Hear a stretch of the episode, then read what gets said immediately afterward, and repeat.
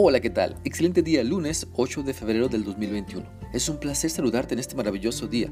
Te animo para que sigamos meditando en lo que la palabra de Dios nos enseña en la carta a los Hebreos capítulo 3 y hoy vamos a leer los versículos 3 y 4 los cuales dicen así. Pero Jesús merece mucha más gloria que Moisés, así como el que construye una casa merece más elogio que la casa misma, pues cada casa tiene un constructor, pero el que construyó todo es Dios. El Señor nos está mostrando a través de estos versículos cómo Cristo es superior a la ley de Moisés. Es decir, lo que nuestro Señor Jesucristo hace es proveernos un camino para tener una relación correcta con nuestro Padre Celestial, lo que ninguna otra persona puede hacer o lo que tampoco ningún rito, tradición o religión puede proveernos. Por ejemplo, en este pasaje, al mencionarse a Moisés, es porque los judíos confían en que cumpliendo cada uno de los ritos, estatutos, mandamientos contenidos en los cinco primeros libros de la Biblia, pueden salvar su vida de la condenación eterna. Pero ellos ignoran el sacrificio que Cristo hizo en la cruz para salvarnos de la condenación. Ellos no creen que Cristo es el Hijo de Dios enviado para salvarnos.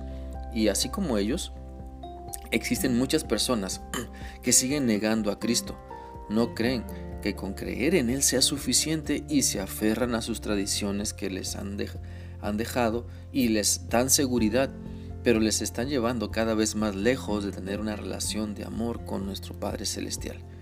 Incluso puede haber personas que digan que son cristianas, que se conectan o se congregan a su iglesia, pero no demuestran tener una relación correcta con Dios porque siguen confiando en que lo que hacen les dará una mayor, un mayor favor delante de Dios.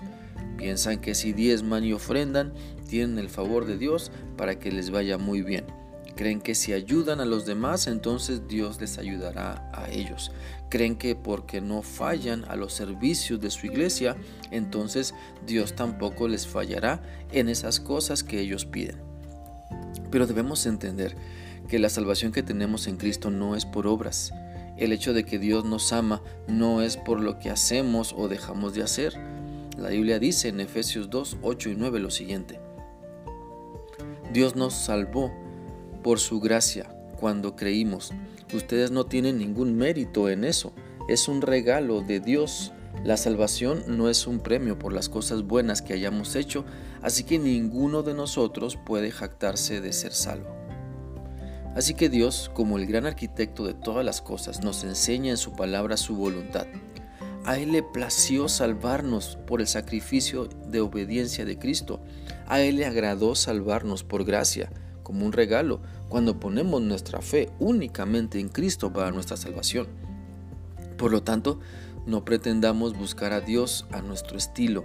Leamos las instrucciones contenidas en la Biblia de cómo encontrarnos con Él. No pretendamos que nosotros tenemos un mejor plan para acercarnos a Dios. Seamos humildes, dóciles, sigamos el plan que Dios nos manda, porque cuando llegues entonces al final de tus días, Qué triste será darte cuenta que todos tus esfuerzos por acercarte a Dios no sirvieron de nada, porque no leíste la Biblia, no obedeciste lo que Dios te estaba diciendo sobre la manera correcta de acercarte a Él.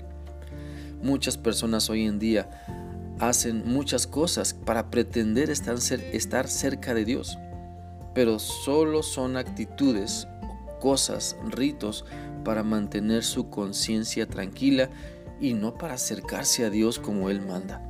Si en verdad quieres tener una relación con Dios, lee la Biblia, lee la voluntad de Dios y vívela. Si quieres conocer mejor a Dios, acércate a Él de la manera como te lo pide en su palabra y deja de pensar que la manera como tus antepasados lo hacían es la manera correcta. Mejor aprende lo que Cristo te quiere mostrar para que realmente tengas una relación significativa con Dios a través de Cristo, pues solo Él puede salvarte. Espero que esta reflexión sea útil para ti y que dejes que el Espíritu Santo de Dios te convenza de tu gran necesidad de acercarte a Él de la manera correcta, poniendo a Cristo en primer lugar y obedeciendo lo que la Biblia te enseña. Que sigas teniendo un bendecido día. Que Dios te guarde. Hasta mañana.